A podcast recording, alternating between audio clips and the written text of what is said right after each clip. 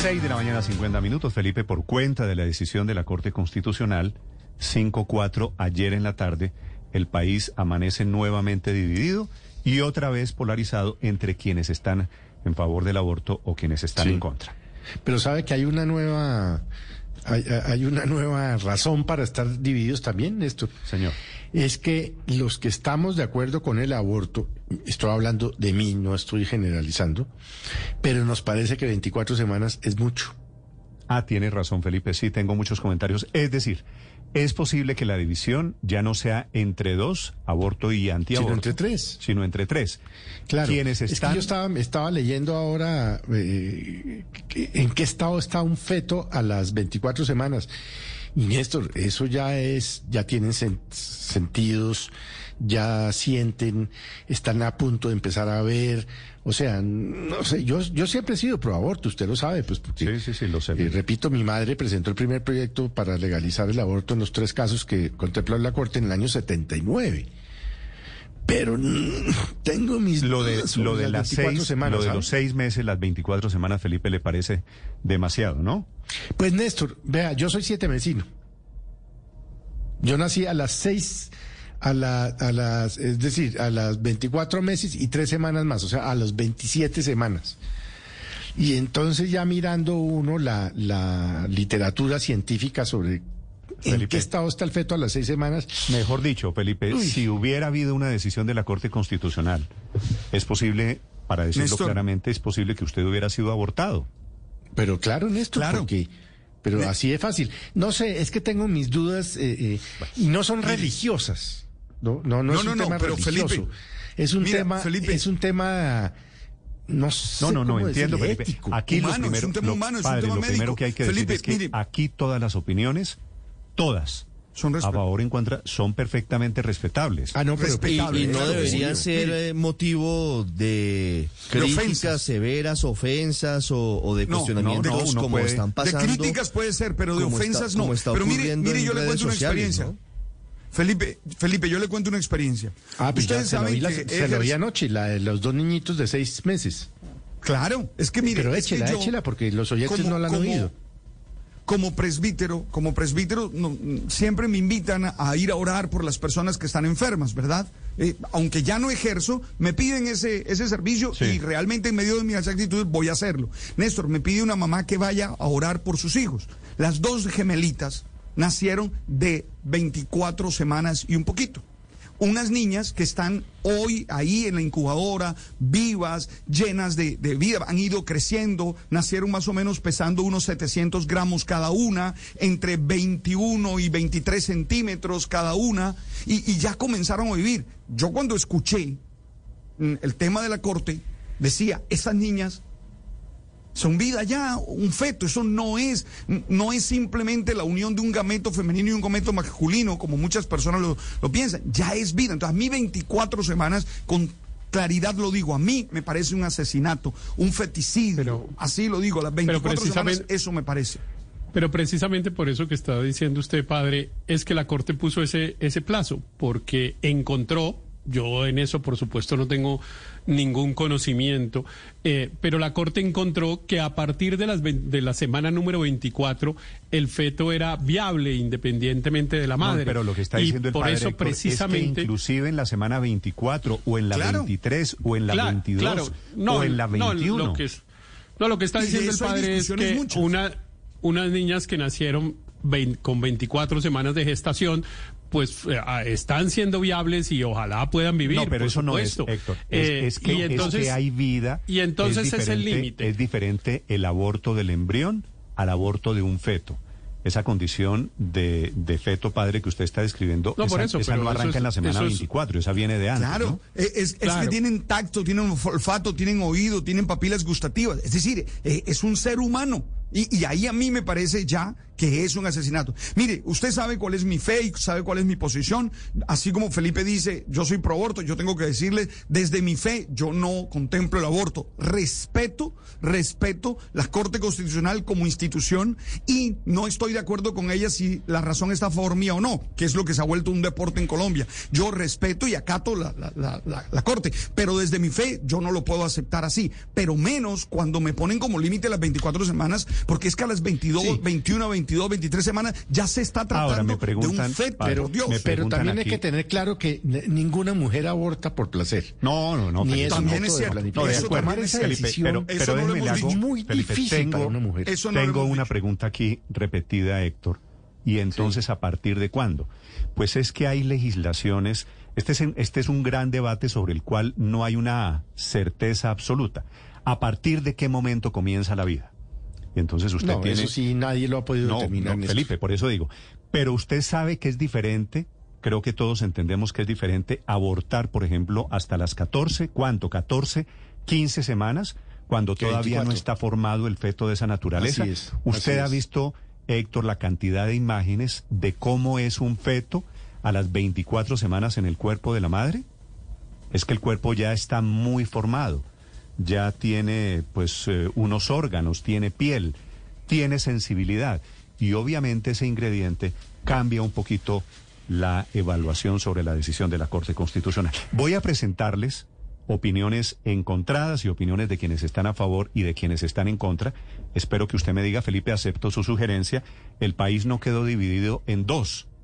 El país quedó dividido en tres. Los proaborto, Claro, Néstor. los antiaborto y los que están de acuerdo con el aborto. Yo puedo estar ahí, Felipe, de acuerdo con el aborto, pero no hasta las 24 semanas. Es que yo estoy en esa misma posición Las, y las le digo, 24 semanas. le Ah, digo que a mí me impactó mucho, y vuelvo y lo repito, unas imágenes que publicó en las redes nuestro compañero Eduardo Hernández, que tal vez fue lo que me, me, me, pues me hizo como recapacitar, porque puso, esto es un feto a los 24 meses. Entonces me puse a leer sobre el tema, porque obviamente yo ni soy médico, ni ginecólogo, ni experto, ni nada de eso. Y yo no sé, Néstor, es que 24 semanas, es que ahí ya hay un niño. Felipe, No, me, niña. me gusta mucho el... No, es no, que, la verdad es es que que a las 24 semanas hay un... Vuelvo Bueno. le digo, yo nací a las 27 semanas, Néstor. Cristina Rosero es, es una de las abogadas de Causa Justa, que es el grupo pro aborto que demandó ante la Corte Constitucional y que ha estado celebrando. Son esas mujeres que usted vio ayer frente al Palacio de Justicia con esas pañoletas verdes. Cristina, buenos días. Hola, ¿qué tal? Buenos días. Cristina, quisiera saber ustedes qué están pensando hoy, eh, ustedes demandantes, ustedes que por supuesto movieron este tema, qué están pensando ahora con la cabeza un poquito más fría sobre cómo quedó el tema del aborto en Colombia. Pues como organizaciones que hemos venido acompañando a mujeres por muchos años que se han enfrentado a barreras gravísimas, que han recibido maltratos, que han recibido eh, comentarios displicentes, en muchos de estos casos incluso han sido sometidas a procedimientos sin control del dolor eh, y que han recibido muchísimo estigma y muchísimos prejuicios. Estamos contentas de saber que hoy estamos en un país que protege mejor los derechos de las niñas y las mujeres y que vamos a poder tener el acceso a un procedimiento en condiciones seguras.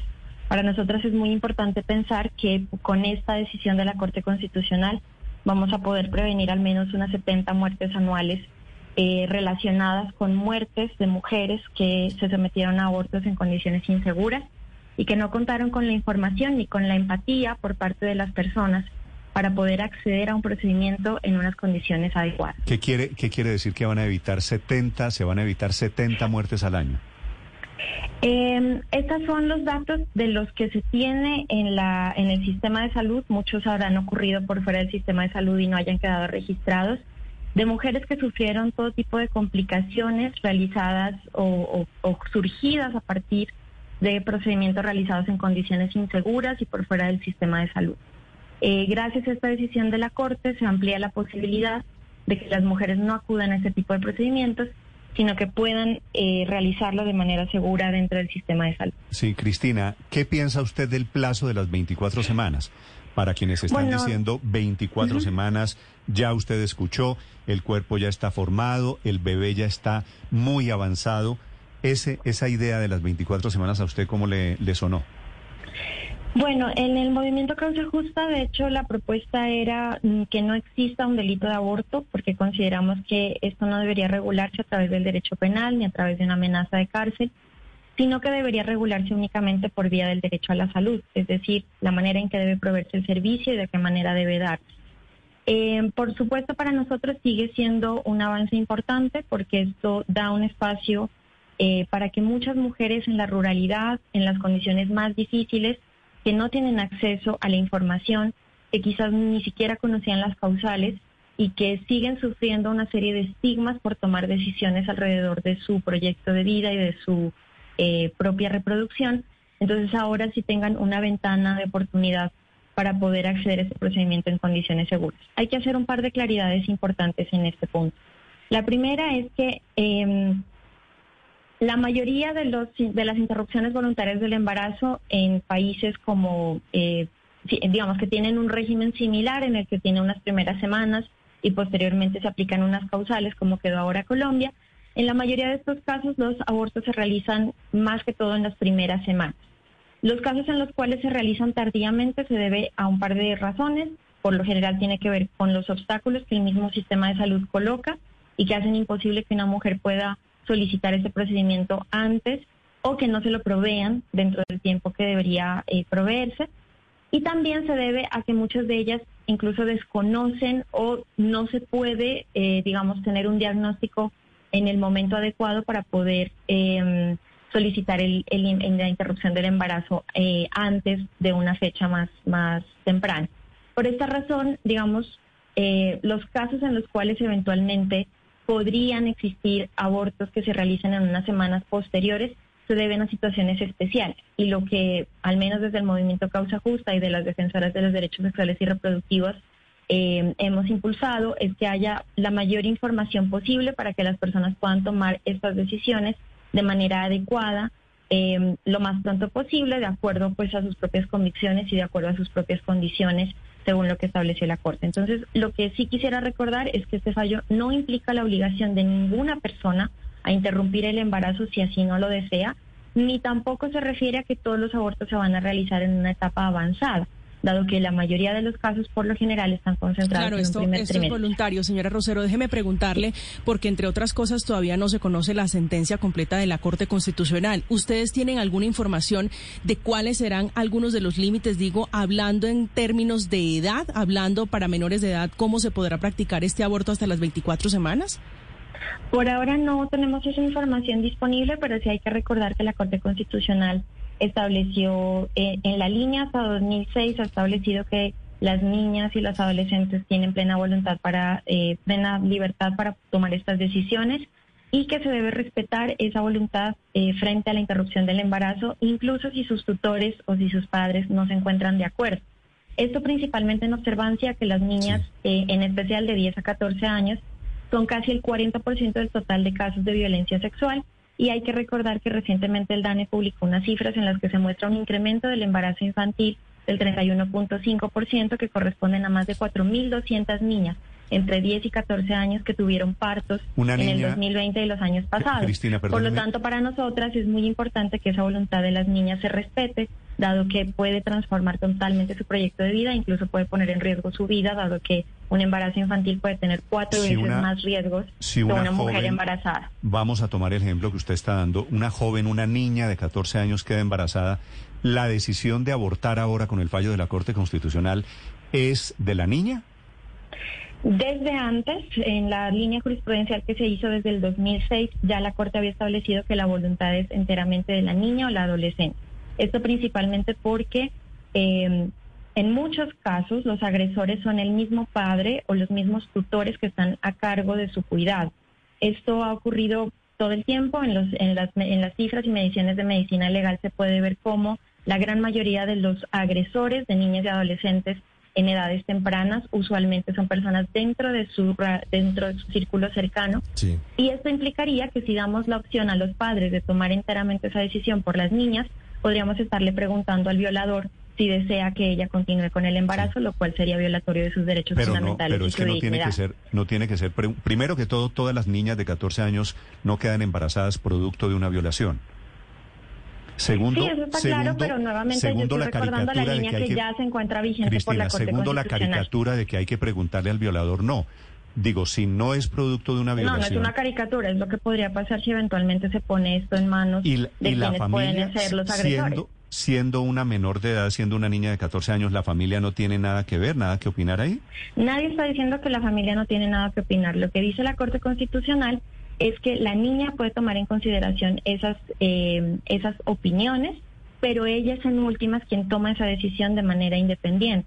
Y esto, digamos, no es algo que ocurrió ayer con la decisión, sino es algo que la Corte Constitucional ha venido reiterando ya por 15 años, en los cuales ha aclarado que si los padres no están de acuerdo con la decisión, debe primar la decisión de la niña o el adolescente, porque es su vida, Sí. su proyecto de vida y su cuerpo el que estaría sometido a un embarazo forzado en caso de que otras personas decidan por Sí. él. En el caso de las niñas y las adolescentes, existe cuatro veces más riesgos de morir en las complicaciones de un parto o de un embarazo Sí. que las que hay en un caso de una, una mujer adulta.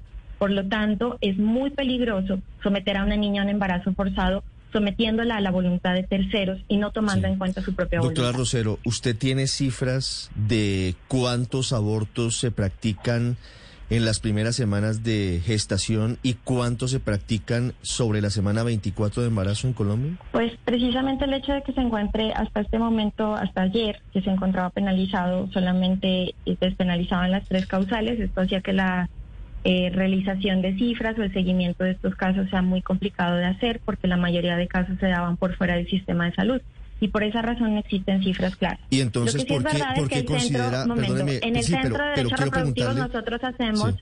eh, un mapa de las leyes de aborto a todo a, a nivel mundial y nosotros hemos hecho seguimientos de cómo se presentan las despenalizaciones en otros casos. Y lo que se demuestra es que la tendencia usualmente cuando existen despenalizaciones es que la gran mayoría de los casos se realizan en los primeros meses. De hecho, hay eh, algunos, algunos datos que se refieren a 85% en los primeros trimestres y el Ministerio de Salud sí ha dicho en algunas ocasiones que la mayoría de los casos se atienden en las primeras 12 semanas, pero nuevamente, como nos encontramos en un sistema, encontrábamos en un sistema Sí. de causales, las cifras, digamos, Sí, no son tan entonces- claras porque muchos de los casos ocurren por fuera del Estamos, de estamos basados en estadísticas comparadas con otros países que no son las de Colombia porque no tenemos. Ahí va mi siguiente pregunta, doctora Rosero. Ujú. Hoy, ¿cuántas mujeres están penalizadas, investigadas por el delito de aborto en Colombia? Existen abiertos más de 5.000 casos y existen más de 340 condenas en estos años por el delito de aborto. Esto sin contar el hecho de que la mayoría de las mujeres que han sido condenadas por este delito son niñas y adolescentes, eh, son el grupo mayoritario, que son el 25% de la cuarta parte del total de las condenas. Eh, en el caso de las mujeres adultas que son criminalizadas, por lo general son mujeres en condiciones muy pobres, que no tuvieron la eh, posibilidad de conocer la información y que en muchos casos de hecho se encontraban dentro de las causales, pero aún así el estigma y los prejuicios y la falta de empatía de las personas alrededor de este tema eh, hicieron que las denuncien y que au- aunque estaban dentro de su derecho a solicitar la interrupción del embarazo, pues hayan sido condenadas por este delito. Esto quiere decir que eh, todavía hay un largo trecho para que también tengamos una despenalización social de este tema y para que las personas entiendan mejor la realidad de las mujeres más allá de sus propios prejuicios y sus propias eh, ideas sobre lo que el aborto significa. Realmente las únicas que podemos decir eh, qué es lo que implica un embarazo forzado y una maternidad forzado somos las mujeres que estamos viviendo esa Claro. realidad y la invitación con esta sentencia también es a que entendamos mejor la realidad de las mujeres y lo que todo el día tenemos que soportar, no solamente en términos de eh, personas opinando Sí. sobre las decisiones que tomamos, sino también el hecho de Pero tener lo que, que quiere, asumir Cristina, eh, lo proyectos que- de vidas que no son eh, los que uno ha Lo escogido. que quiere decir es que los hombres no podemos opinar tampoco sobre el aborto. No estamos diciendo que los hombres no puedan opinar. Por supuesto que son parte del debate público y de hecho este panel lo demuestra. Son todos hombres opinando sobre este tema y está bien que lo hagan. La diferencia es que eh, es necesario que haya empatía y es necesario que ustedes conozcan la realidad de las mujeres Me imagino que usted se enteró que tres mujeres de la Corte Constitucional votaron contra la demanda. Por supuesto, y también es válido que las magistradas no necesariamente todos estén de acuerdo con esta decisión. Para lo que nosotros es importante es que cinco de los nueve magistrados votaron a favor de esto y esto implica que eh, hoy las mujeres tienen este derecho reconocido. Ahí se le parece Y que bien que sean independientemente- hombres, ¿no? y que independientemente de que eh, las personas tengan una opinión u otra, este derecho ya se encuentra reconocido eh, y las mujeres pueden acceder a él. Es decir, no estamos pidiendo que todas las personas se encuentren de acuerdo, ni tampoco queremos imponer una opinión sobre las demás Doctora personas. Cristina. Simplemente nos parece importante que se recuerde que este es un derecho de las mujeres y que las mujeres pueden acceder a él independientemente de las opiniones o posiciones que las personas tengan alrededor de él. Doctora Cristina, eh, usted nos ha dicho que es una decisión que salva 70 mil vidas, ¿verdad? 70, 70. Doctora Cristina, se- 70 vidas le entendí, ¿verdad, Cristina? 70 de mujeres, al menos co- eh, las confirmadas que se encuentran 70, digamos, padre, 70 vidas. me- Pero eso no 70 significa vidas, que, digamos, no significa que eh, hayan otros casos en los cuales hayan ocurrido clandestinamente, porque muchos de estos casos también ocurrieron clandestinamente y no quedaron de esas- dentro de esas cifras. Entonces estamos hablando de más vidas de mujeres que se van a salvar con esta decisión, pero que no están dentro de Pero- esas cifras precisamente porque era clandestino. Pero la pregunta, Cristina, es, ¿para salvar esas 70 vidas se tienen que perder otras tantas? En el caso de la Corte Constitucional ya se ha hecho un reconocimiento claro de que si bien se puede proteger la vida prenatal, esto no significa eh, que esta protección tenga que ser superior a la protección de la vida y la salud de la mujer que se encuentra embarazada, que ya es una vida formada, que hay una historia detrás y que tiene un proyecto de vida que debe eh, que- o que puede hacer realidad a través de sus decisiones personales. Entonces no estamos desconociendo que este es un procedimiento en el cual hay implicaciones en términos de protección al derecho a la vida, tanto de la mujer como la protección a la vida prenatal, como lo ha establecido la Corte.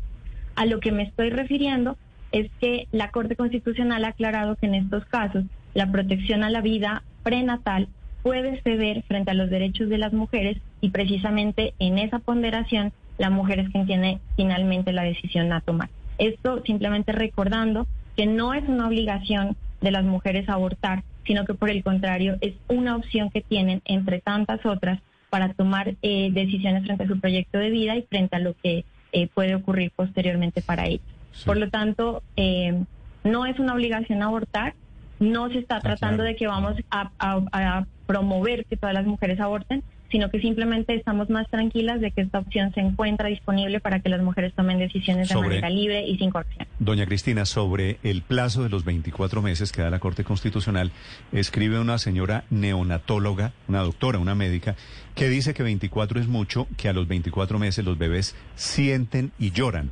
Están matando 24 semanas. 24 eh, semanas, ¿y qué dije? Meses. Meses. Sí, 24 semanas, Semanas. corrijo, por supuesto. Están matando niños. Esta opinión, que seguramente usted la va a seguir escuchando, ¿qué opinión le merece a usted?